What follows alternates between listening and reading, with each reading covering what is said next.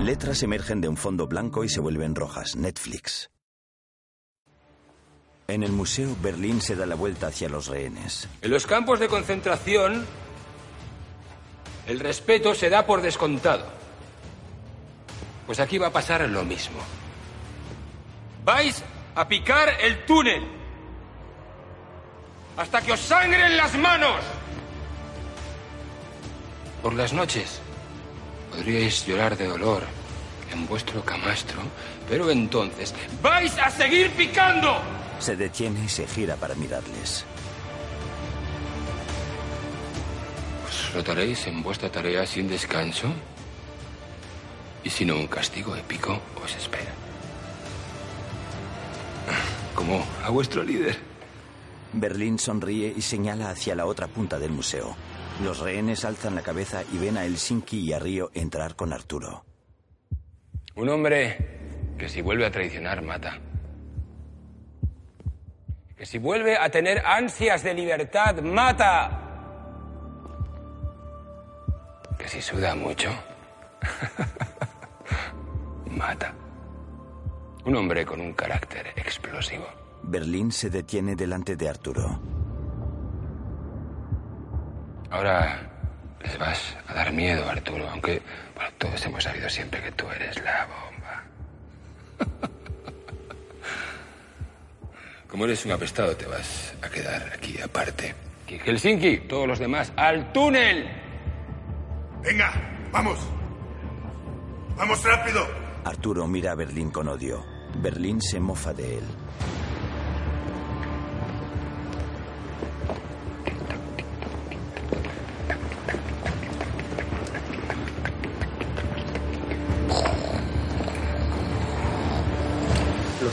Sismógrafos han localizado una actividad inusual en el subsuelo de la fábrica. Parece que los secuestradores han aumentado el ritmo de la excavación del túnel. Están a punto de invocarlo. Martes 5.41 de la tarde. ¿Cuánto les queda? 103 horas de atraco. Según el georradar, dos metros. Dos y medio. ¿Y dónde lo van a invocar? El agente despliega un mapa. Creemos que aquí. En un colector a unos 15 metros detrás del edificio. Atención a todo el mundo. Os quiero a todos preparados. Avisa a su suelo que estén prevenidos. Y quiero 20 hombres custodiando ese colector desde ya. Suárez se dirige al teléfono y llama a Raquel. En la casa de Toledo, el móvil de Raquel vibra, mientras al fondo Raquel pasea por delante del profesor, esposado a una viga del techo. ¿Sabes qué hacen los culpables cuando les llevan a la escena del crimen? No paran de hablar. Del tiempo, de política. Hacen chascarrillos. Es por los nervios. Porque no soportan el silencio. Pero tú, Se gira hacia el profesor. tú no dices nada. Se acerca de él. ¿De qué quieres que hable, Raquel? Raquel, con las manos en las caderas, le observa desafiante. ¿Quién eres? Sergio Marquina. Sorprendida. Sergio. Salva. El profesor. La persona que ha mantenido en jaque a toda la policía, el CNI y los cuerpos especiales. El hombre con el que he estado hablando cinco días por teléfono. Al que le he contado que, qué ropa llevaba puesta y hasta de, de qué color son mis orgasmos. Él desvía la mirada. ¿Y cuál de ellos eres? Él permanece impasible. ¿Por qué no están tus huellas en la base de datos del Documento Nacional de Identidad?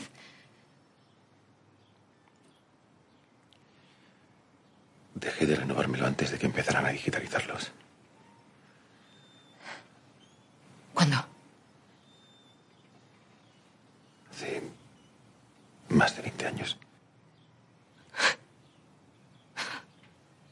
Sonríe irónica y le da la espalda. Eso nos abre un mundo de posibilidades, ¿verdad?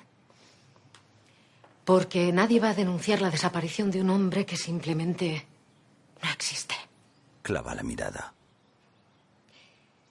Ni siquiera voy a tener que esforzarme en quemar bien tu cadáver.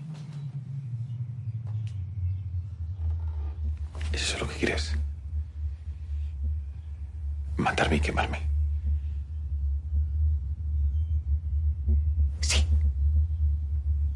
Seguro que sí. Mira. Quizá como inspectora no debería decirle esto a la persona que ha organizado el atraco con rehenes a la Fábrica Nacional de Moneda y Timbre. Pero como mujer,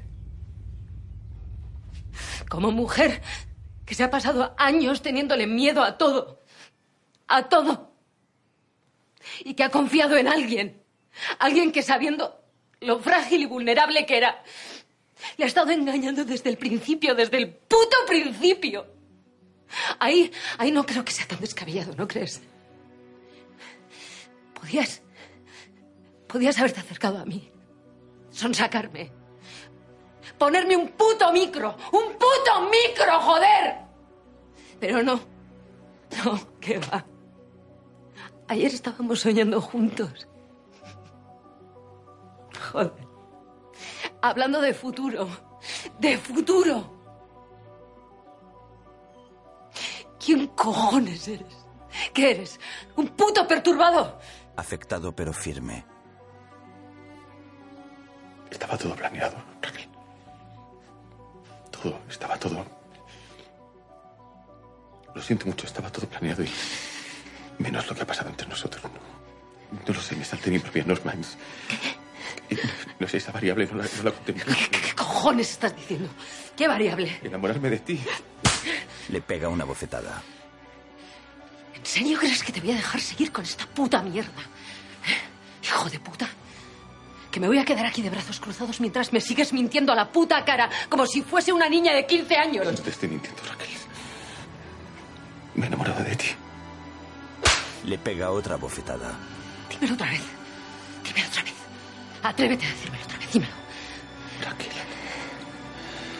Me he enamorado de ti. Raquel le pega una tercera bofetada que le descoloca las gafas. El profesor la mira con el labio ensangrentado.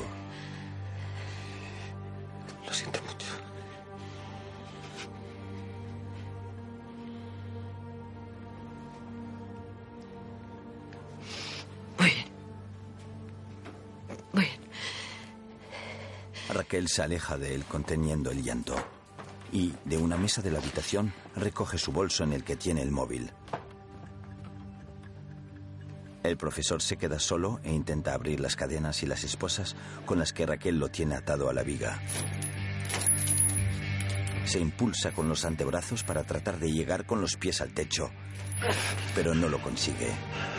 Se balancea de un lado a otro tratando de alcanzar una silla cercana con el pie, pero tampoco lo consigue.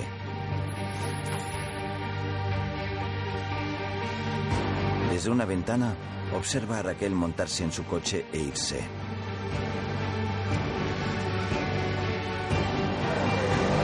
El profesor mira el reloj que tiene en la muñeca.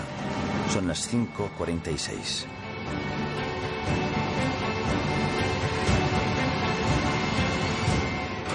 Fundido a negro. A3 Media presenta una producción de Vancouver Media. Úrsula Corbero, Itziari Tuño, Álvaro Morte, Paco Tous, Pedro Alonso, Alba Flores, Miguel Herrán, Jaime Lorente, Esther Acebo, Enrique Arce, María Pedraza, Darko Peric y Kitty Mamber. Director de fotografía, Miguel Amoedo. Directora de producción, Cristina López Ferraz. Productores ejecutivos, Alex Pina, Sonia Martínez y Jesús Colmenar. Creado por Alex Pina. Sobre la maqueta de la Fábrica Nacional de Moneda y Timbre, el título de la serie en letras rojas y blancas, La Casa de Papel.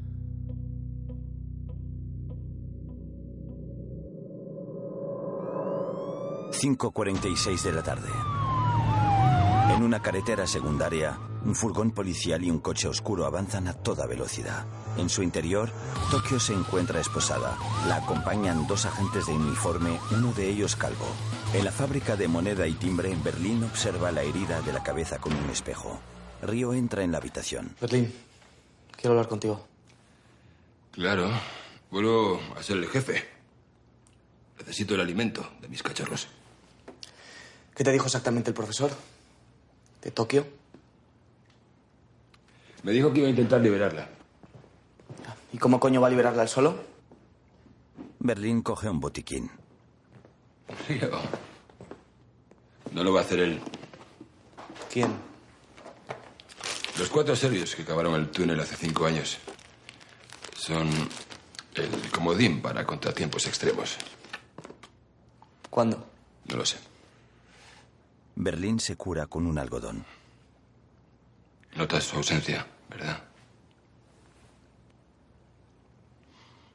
Los que se quedan siempre lo tienen más jodido. Ella, en cambio, estará ampliando su experiencia, Río le mira con desprecio. agrandando sus sensaciones. Entretenida. En el baño, ¿Te hubiera gustado aceptar el trato con la poli? Total. ¿Qué va a pasar si salimos de aquí? ¿Y vamos a seguir juntos? Tokio le observa incrédula. ¿Estás hablando de traicionar a tus amigos? ¿Mis amigos con nombre de ciudad? Tokio, Berlín, Moscú, Denver. Pues a mí mis amigos con nombre de ciudad me parecen la hostia. Y te voy a decir una cosa. Procura esconderte si aceptas el trato. Porque si yo te veo, te meto un tiro en la sien. Las mujeres siempre pasan página antes. Por si acaso deberías estar prevenido. Berlín se marcha. Río le detiene con un golpe en el pecho. Tokio es impulsiva. Pero va a volver. Y vamos a acabar juntos. Lo sé. Claro. Seguro que sí. Río le suelta. Se miran sin pestañear. Yo siempre he pensado eso mismo. Berlín le da una palmada en el brazo y sale de la habitación. Antes de la detención, en el baño, Tokio se levanta y se dispone a marcharse también. Río llora en el suelo del baño. Tokio, con una metralleta en una mano y un cigarro en la otra, se detiene en la puerta y se da la vuelta. Si nos traicionas y sales. Y necesitas llamarme cuando estés arrepentido. Porque créeme, te arrepentirás. Puedes llamarme al móvil de Allison. Yo lo tendré abierto. Nos a escuchar la policía, pero ¿qué más da ya? Tokio da una calada al cigarro. Después lo arroja al suelo llena de rabia y sale del baño. En el presente, Río se gira hacia el panel donde tienen ordenados los móviles de todos los rehenes, en especial en el de Allison Parker. Río lo despega del velcro y coge cinta adhesiva. En la tienda de campaña de la policía, Suárez, el teléfono de Alison Parker se ha encendido. Intenta hackearlo. Cámara sellada, señor. No están llamando ni enviando nada. el furgón policial y el coche oscuro continúan su marcha por la carretera secundaria. Tokio permanece esposada entre los dos agentes, pero está inquieta y mueve la pierna con nerviosismo. Un furgón negro se cruza delante de la comitiva y les obliga a parar. Del furgón salen dos hombres y una mujer. Todos llevan mascarillas y sprays. Comienzan a pintar los cristales del furgón y pegan un dispositivo con cuenta atrás de 30 segundos en la luna delantera. ¿Pero qué coño es esto? Cago en la puta. Aquí, Bombo 727, nos están asaltando. Aquí central a Necesitamos Convoy hacer- 7, no le hemos entendido, por favor, repita. ¡Tienen inhibidores! ¡Me cago en mi puta! Mi ángel de la guarda no me había abandonado. Y yo me sentía como en el tren de la bruja.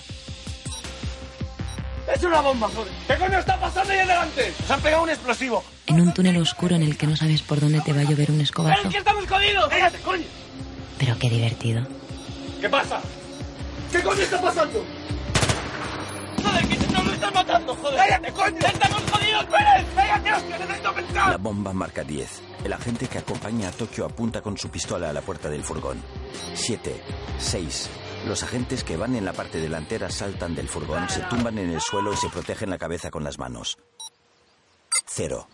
No ocurre nada. Los agentes alzan la cabeza y los atacantes les apuntan con pistolas. De lejos, observan que lo mismo les sucede a sus compañeros del coche oscuro. Uno de los agentes baja la cabeza, abatido y consciente de que les han engañado. Tokio, todavía esposada y en la parte trasera del furgón, espera a que alguien entre. Los agentes que la acompañan tienen sus armas preparadas. Cuando la puerta se abre, el agente utiliza a Tokio como escudo y la apunta con su pistola. Cuatro atacantes fuertemente armados les apuntan. Vale, vale, vale, no, no. Los agentes se ven superados en número. El otro agente que acompaña a Tokio alza su arma en señal de rendición y la entrega. Las armas o me la cargo. El agente calvo sigue apuntando a Tokio. Las armas o me la cargo. Si tú disparas, chica, tú mueres. Si tú disparas, mí, tú mueres. Si tú sueltas, chica, tú vives. Ojalá todas las decisiones de este mundo fueran tan fáciles. ¿Verdad? En la fábrica de moneda y timbre, Arturo se encuentra semidesnudo y atado a una silla en mitad del museo. Río le vigila desde la distancia. Arturo observa los explosivos que tiene pegados al pecho y después mira a Río. Río. Río. Río, indiferente, coge una mochila. Ahí abajo me he dado cuenta de que no estabas de acuerdo con lo que estaba haciendo Helsinki. Tú no eres como ellos. Saca una tablet y la enciende. Tú eres un buen chico.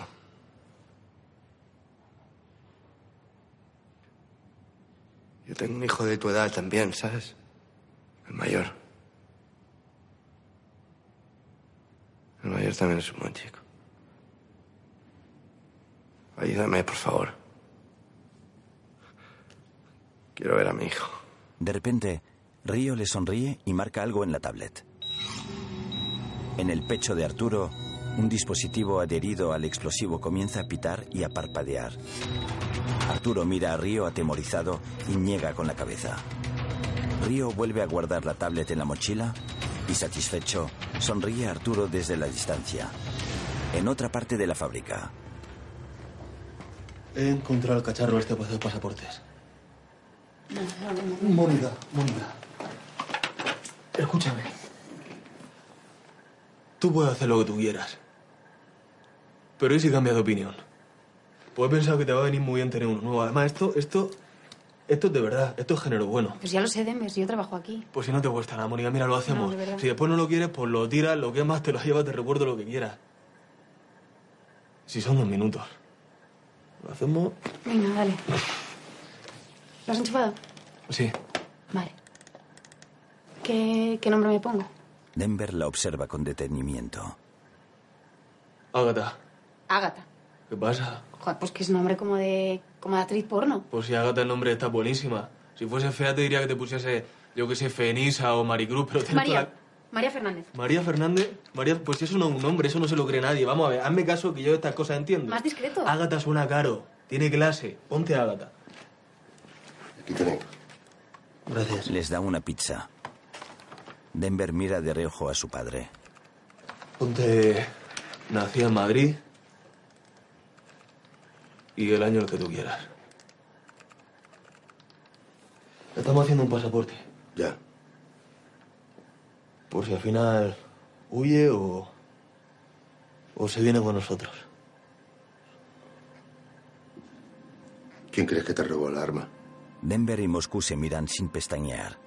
Mónica les observa. Denver se levanta. Salte para afuera. Moscú y Denver salen. Mónica se muestra afligida. En la tienda de campaña, Suárez coge el teléfono. Vale. Señor, le llamo de la Audiencia Nacional. Verá, el convoy que transporta a Silene Oliveira hace 15 minutos que debería estar aquí y, y no ha llegado. No tenemos noticia. Manténgame informado. Gómez, necesito dos unidades haciendo el recorrido de Silene Oliveira al juzgado. Aún no ha llegado y necesito saber qué está pasando. Entendido. En el interior del furgón negro, los atacantes del furgón policial entregan a Tokio un paquete con un uniforme negro de policía. ¿Dónde estoy? Tokio hace un gesto de aprobación al ver el contenido del paquete y comienza a desvestirse delante de los atacantes. Primero se pone el polo con el escudo y el nombre de la Policía Nacional. Después se quita las zapatillas deportivas blancas y los pantalones y se viste con los del uniforme. Encima del polo se coloca un chaleco antibalas que ajusta con velcro. Saca unos guantes de moto del paquete y mira a su alrededor tratando de encontrar una explicación. Se cambia las zapatillas deportivas blancas por unas botas negras cuyos cordones ata con fuerza y se infunda los guantes de moto. Uno de los hombres le entrega un teléfono móvil antiguo. Único contacto, profesor. El Dicexer. Tokio toma el teléfono con la mano enguantada y lo observa durante unos instantes. El furgón se detiene y de él salen los tres atacantes varones. Fuera una mujer les espera fumando apoyada en el lateral del coche negro con una moto de policía a escasos metros. De uno de los manillares de la moto cuelga un casco integral negro. Tokio sale del furgón y camina con decisión hacia la moto. Se monta, se coloca el casco y se baja la visera del mismo. Acelera y se aleja a toda velocidad por una carretera secundaria y solitaria.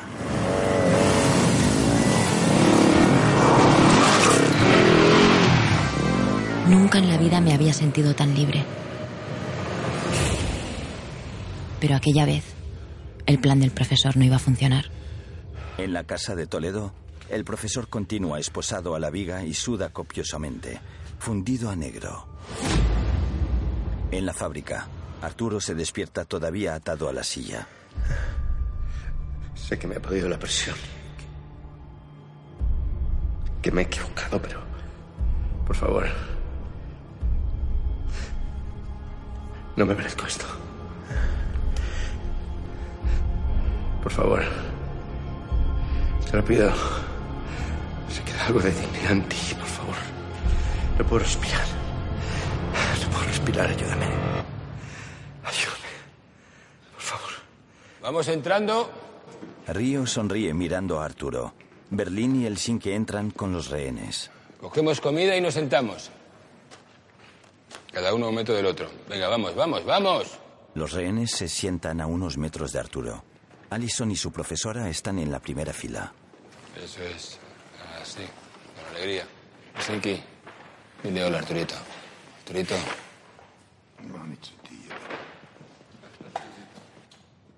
Arturo les aparta la mirada humillado. Berlín, Helsinki y Río abandonan la habitación. Hay algo aquí que no tiene ninguna lógica. Antes me han dicho que si sudaba lo más mínimo volaría por los aires y sin embargo me tienen aquí. Encerrado con este calor del demonio insoportable. Con este calor Lo espantoso. mejor es que esté tranquilo y en silencio. No, no tiene ningún sentido. ¿El qué? El que la bomba no tiene ningún sentido.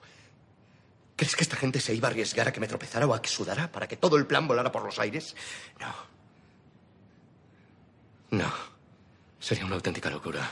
Esta gente no funciona así. Esta gente. Nos están intentando hacer terrorismo psicológico, ¿no os dais cuenta? Nos están intentando acojonar. Esto no es real. Es un farol. No tengo ni idea, pero no quiero saberlo, así que cállese. Me lo voy a quitar. Lo he decidido. Me lo voy a quitar. No puedo más. Me lo voy a quitar. No pasa nada. ¿No veis que si fuera a explotar nos hubieran puesto esto? Estate quieto y siéntate. ¿Pero quién coño eres tú, niñata, para decirnos lo que tenemos que hacer?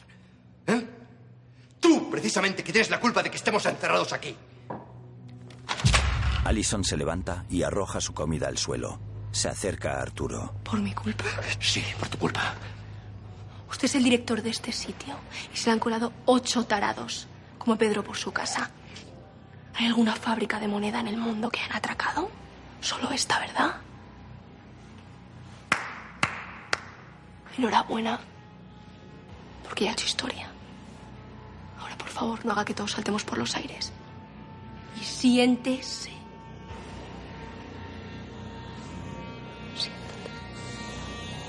Arturo se muestra sorprendido y abochornado. Se sienta sin apartar la vista de Allison. En la tienda de campaña de la policía, los agentes reciben información por radio. Central me recibe. El furgón ha sido saltado. No hay ni rastro de Silene Oliveira. Recibido. Esperen instrucciones. Atención, tenemos una fugitiva. Activamos operación jaula. Suárez se muestra preocupado. Tokio en la moto entra en un pequeño túnel lleno de grafitis, en el que se detiene mientras ve pasar un coche de policía a toda velocidad. Inquieta, observa a su alrededor, saca el teléfono y marca, pero el profesor no está en el puesto de mando para responderla. El teléfono del profesor vibra sobre la mesa del hangar. No estaba. No estaba. Se lo había organizado todo. Se había mandado salvarme. ¿Cómo era posible que no estuviera allí? Aquella tarde de octubre habían desplegado por mi fuga la operación Jaula. Le sonará de cuando había atentados. Consiste en que la policía corta de golpe todas las salidas de la ciudad. Todo se colapsa. Y tú te quedas atrapado. Solo puedes esconderte. Mi problema era que mi escondite era el hangar. Y quien me tenía que abrir era el profesor. Y la verdad es que nunca se me dio bien esperar. Tokio, enfadada y angustiada, da un golpe a la moto. Después se baja la visera y emprende de nuevo la marcha. En la casa de Toledo, el profesor que sigue esposado a la viga observa a Raquel volver y aparcar el coche. Una vez más, sacude las esposas y las cadenas, intentando liberarse, pero tampoco lo consigue. Raquel saca una maleta azul grande del maletero del coche. Al poco, entra en la habitación y deja la maleta sobre la mesa ante la atenta mirada del profesor.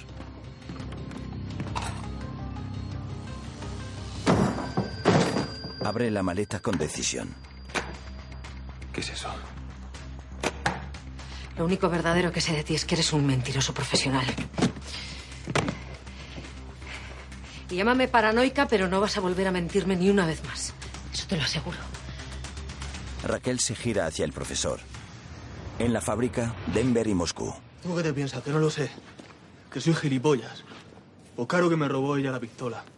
Pero se arrepintió, ¿no? Porque si no se llega a arrepentir ahora mismo estaría en una puta caja de cartón con Oslo. Bueno, vale, te ayudó y bienvenido sea. Pero no por eso te tienes que poner a hacerle el pasaporte ni a llevártela Bueno, la ¿y qué si quiero hacerlo? ¿Y qué si quiero irme a vivir con ella y, y ocuparme de su hijo? ¿Qué pasa? Porque bastante jodido lo vas a tener tú como para cargar con la mochila de otro. Que no son mochilas, que es una tía que me quiere y su hijo. Que hasta donde yo sé no tiene culpa ninguna. Ni tuvo la obligación de enmarronar. Mira, me embarrano porque quiero y no por obligación. Hay a veces que intentamos ayudar a alguien, pero el primero que se hunde es uno, coño. Pues si me hundo ya nadaré, como hemos hecho toda la puta vida. no es así, joder. Que lo sé yo. Que intenté ayudar a tu madre todos los puñeteros días de mi vida.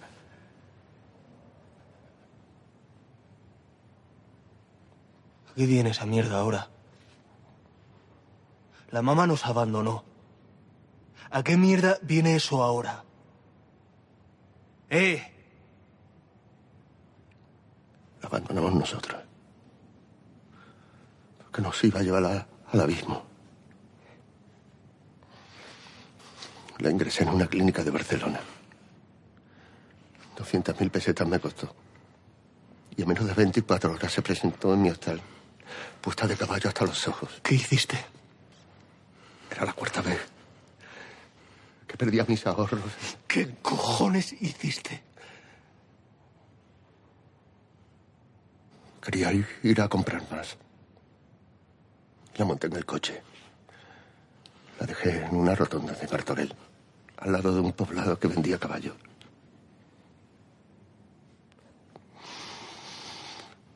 Pero no la esperé. Me fui a buscarte. Para mudarnos. ¿Dejaste a mi madre en una rotonda?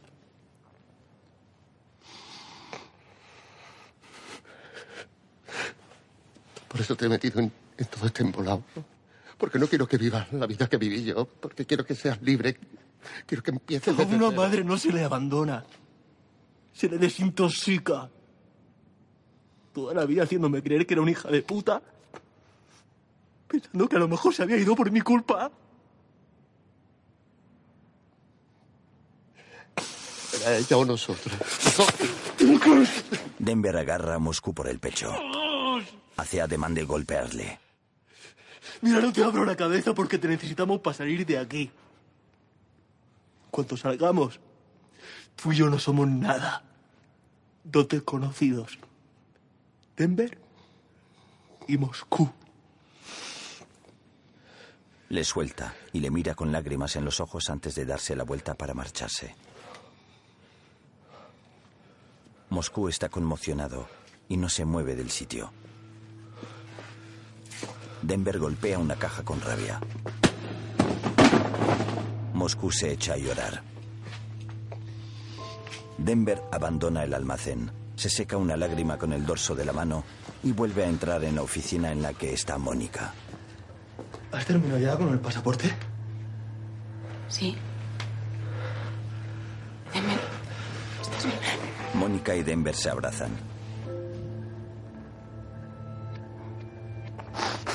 Denver llora desconsolado y se aferra a ella.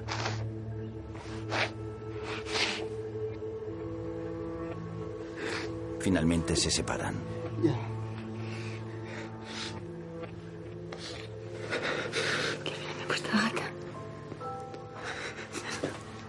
Se besan. Por una carretera secundaria, Tokio continúa su camino. Conducía frenéticamente hacia ninguna parte.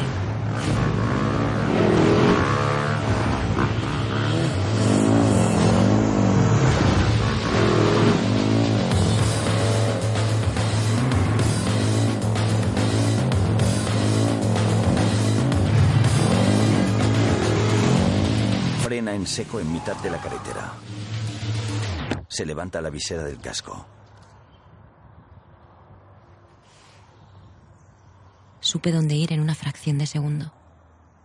Lo malo es que era el punto más vigilado de toda la geografía española. Tokio da la vuelta a la moto y emprende la marcha en la misma dirección en la que ha venido. En la casa de Toledo, el profesor y Raquel se encuentran sentados frente a frente. El profesor está esposado con los brazos detrás del respaldo. Tiene la camisa abierta y unos electrodos colocados en el pecho. Raquel se quita la camisa para estar más cómoda y se recoge el pelo con un lapicero. Su pistola reposa sobre la mesa apuntando al profesor. Hay un polígrafo encendido. Respira hondo.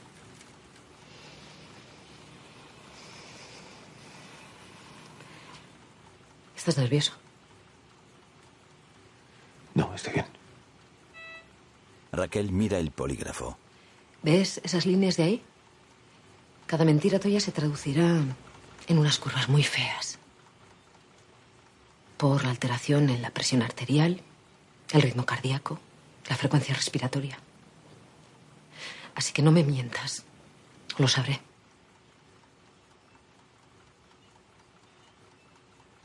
Nombre. Sergio Marquina. Lugar de nacimiento. San Sebastián. Sabías que ibas a destruir a Ángel.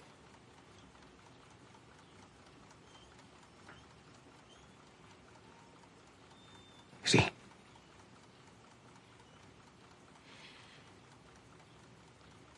¿Fuiste tú el que provocó su accidente? No.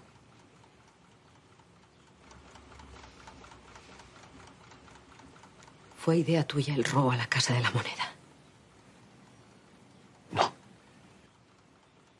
Raquel se muestra extrañada y echa un vistazo al polígrafo. ¿A quién se le ocurrió? A mi padre. Murió antes de poder ejecutarlo, así que esto es como una especie de homenaje. Raquel sonríe irónica para sí misma. La historia de las putas manzanas. La puta historia de la sidra ecológica. Que me contaste ayer en la cama. Era la historia del robo. Y yo, escuchándote como una gilipollas, te has estado riendo de mí desde el principio, desde el primer momento. Raquel, yo no me he estado riendo de ti. No me he estado riendo de ti. Mira el polígrafo, por favor. Las líneas del polígrafo se mantienen regulares. Mi padre tenía un hijo enfermo. Ni un puñetero duro.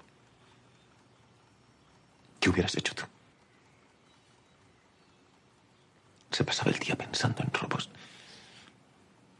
para pagar un hospital en Estados Unidos. Por desesperación. Por salvarme la vida. A mí. nadie. Nadie le ayudó. Raquel no puede contener las lágrimas. Y en ese empeño le cosieron a tiros. En la puerta de un. de un banco. Esa es la realidad. Supongo que hay muchas formas de entender lo que es justicia. Que era una presa fácil porque era una mujer maltratada.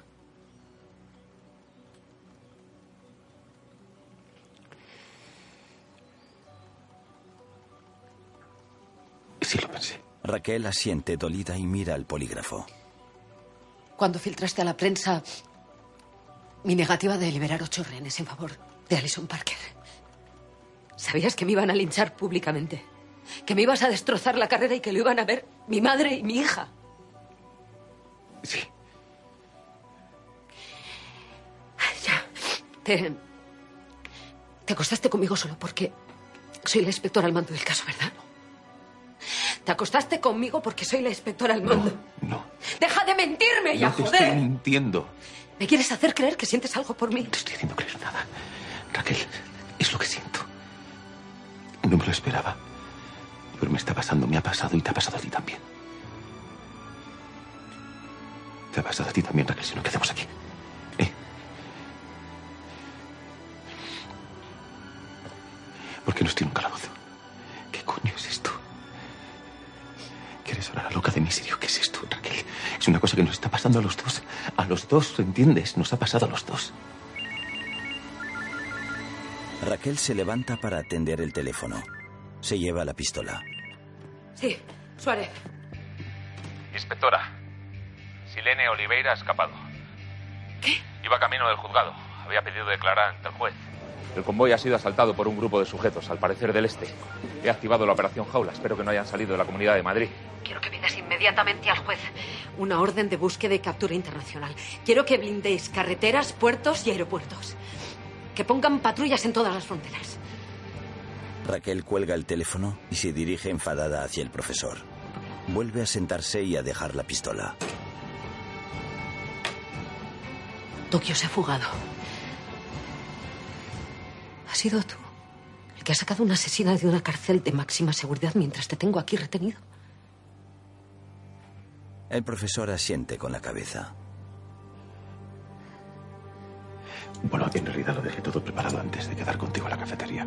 Antes de ser descubierto, en el hangar con los cuatro asaltantes del furgón, el profesor con el traje y el maquillaje de payaso. Eh, Disculpad que os reciba así, pero es que justo acabo de llegar. Darko, siento muchísimo lo de tu hermano.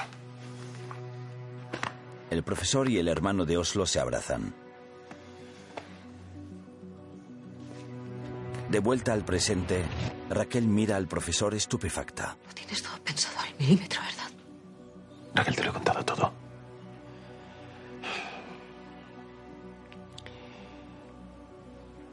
He venido hasta aquí sin ofrecer ningún tipo de resistencia.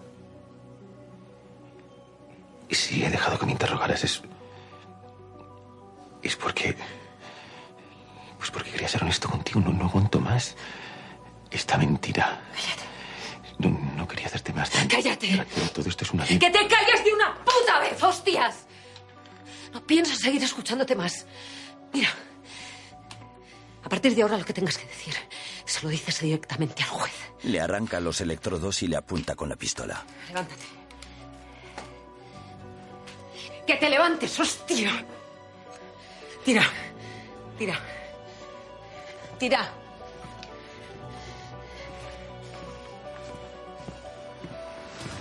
Sigue andando. Lo siento mucho, Raquel. ¡Que sigas andando!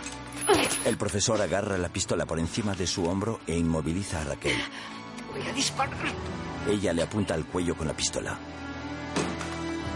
Raquel se queda inconsciente y la pistola se le escurre de la mano.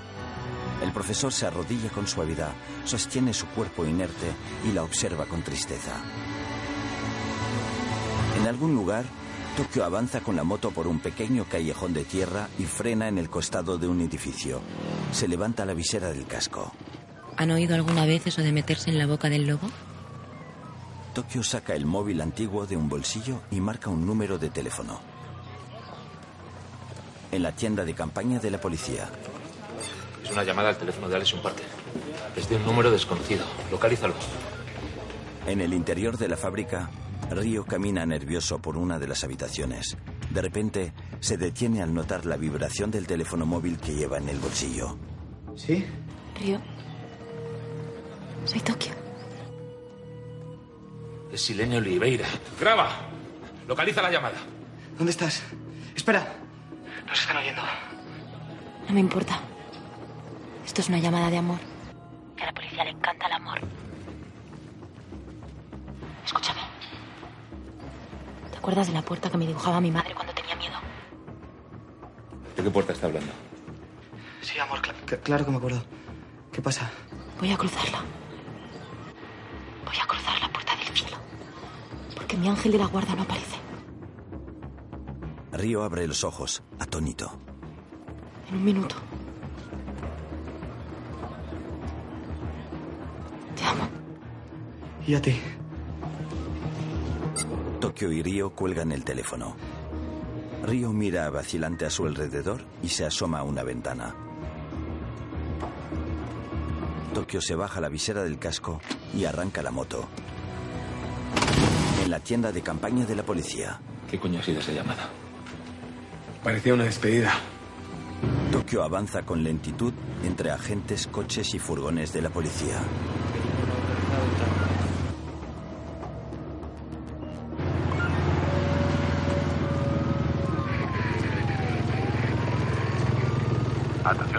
Entrando un vehículo no autorizado en el perímetro. Suárez sale de la tienda de campaña y mira a su alrededor. ¡Eh! ¡Oiga! Es ella. Puerta. La puerta. ¡Coño, la puerta! Río toma el arma y echa a correr. Llega. Llega. Tokio ignora a la gente y acelera. ¡Atención! Al fondo, la fábrica de moneda y timbre. ¡Tokio vuelve!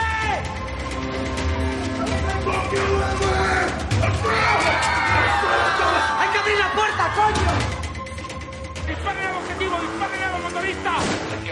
Tokio avanza a toda velocidad. Río aprieta el botón de la puerta.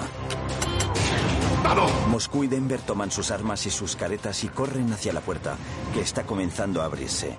Río se coloca la careta. Tokio avanza. ¡No! ¡Hay que cubrirlo, joder! Secuestrador a tiro. Dos, sin. ¡Papá, cuidado! ¡Detrás vuestro! ¡Detrás vuestro! Denver, Moscú y Río comienzan a disparar a la policía desde la entrada.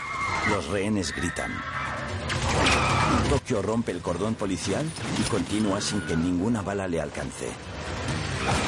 Cuando llega a las escaleras de la entrada, las rebasa a toda velocidad y vuela sobre uno de los tramos. Cruza el umbral de la puerta sin que las ruedas lleguen a tocar el suelo. Suárez observa estupefacto. Río pulsa el botón para cerrar la puerta. Moscú hace un gesto a Denver para que comience la retirada. La policía continúa disparando y alcanza a Moscú. Este se lleva la mano al estómago, pero a pesar de ello continúa disparándoles y consigue entrar de nuevo en la fábrica. Tokio derrapa y se quita el casco. Berlín, Nairobi y Helsinki aparecen corriendo y la observan desconcertados. Río corre hacia ella y se besan apasionadamente.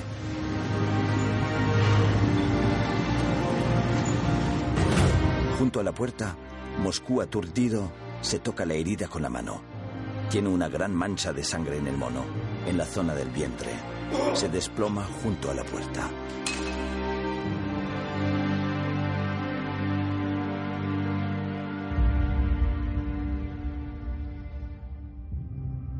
¡Moscú! Denver corre a arrodillarse junto a él. Nairobi, Berlín y Helsinki también. Denver grita, pero no se le oye.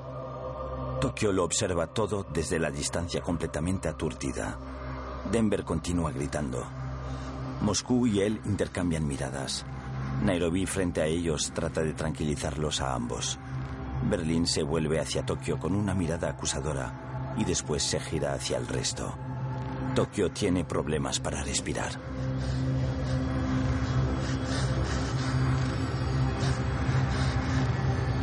Fundido a negro. Se suceden los créditos finales.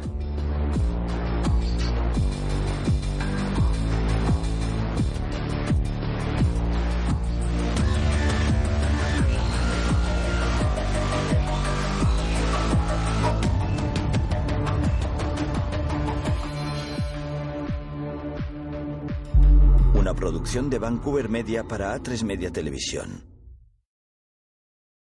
Letras emergen de un fondo blanco y se vuelven rojas. Netflix.